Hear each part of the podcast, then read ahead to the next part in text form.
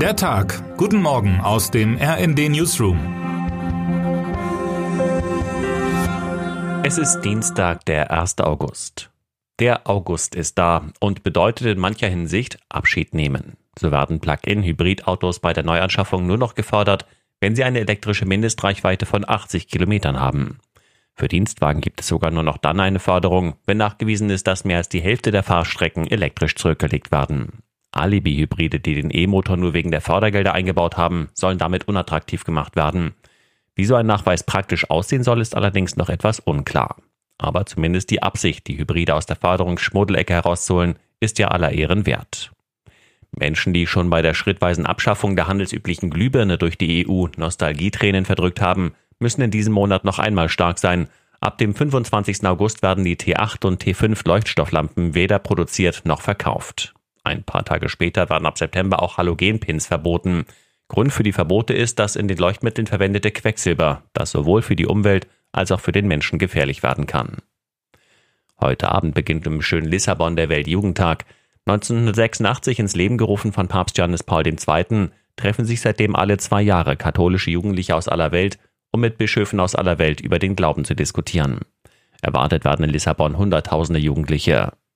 Auch Papst Franziskus hat sich in Lissabon angekündigt. Er reist am Mittwoch nach Portugal und nimmt an mehreren Veranstaltungen auf dem Weltjugendtag teil. Am Samstag hat er zusätzlich eine Etappe im Marienwallfahrtsort Fatimans Programm aufnehmen lassen. Dort will Papst Franziskus mit kranken jungen Menschen den Rosenkranz beten und ein Friedensgebet sprechen. Am Sonntag will er gemeinsam mit den Besuchern zum Abschluss des Weltjugendtages eine Nachtwache abhalten. Ein Jugendfestival der ganz anderen Art läuft gerade in Wacken an. Das größte Metal-Festival des Landes startet zwar eigentlich erst am Mittwoch, die Anreise der 85.000 Besucher aus ganz Europa allerdings läuft traditionell schon in den Tagen zuvor auf Hochtouren. Doch gestern stoppte der Regen die hartgesottenen Festivalmacher vorerst. Bitte stoppt eure Anreise und sucht da, wo ihr seid, einen geeigneten Warteplatz, bis wir euch darüber informieren können, dass sich die Situation verbessert hat, teilten die Veranstalter mit. Es werde nach geeigneten Ausweichflächen gesucht, wo die Anreisenden gegebenenfalls ihre Nacht verbringen könnten, heißt es weiter. Das Anreisechaos, eh schon jedes Jahr beachtlich, wird also wohl in diesem Jahr noch ein bisschen größer werden. Wer im Norden unterwegs ist und schwarz gekleideten Menschen in Bandshirts und Feierlaune begegnet, sollte Ruhe bewahren. Sie sind lediglich auf dem Weg zum Wacken Open Air. Das Wetter wird hoffentlich nur die Anreise etwas verzögern. Auf dem Festival selbst war Matsch und Stamm für die Besucher noch nie ein großes Problem. Termine des Tages. Warschau. Gedenken in Polen an den Warschauer Aufstand 1944.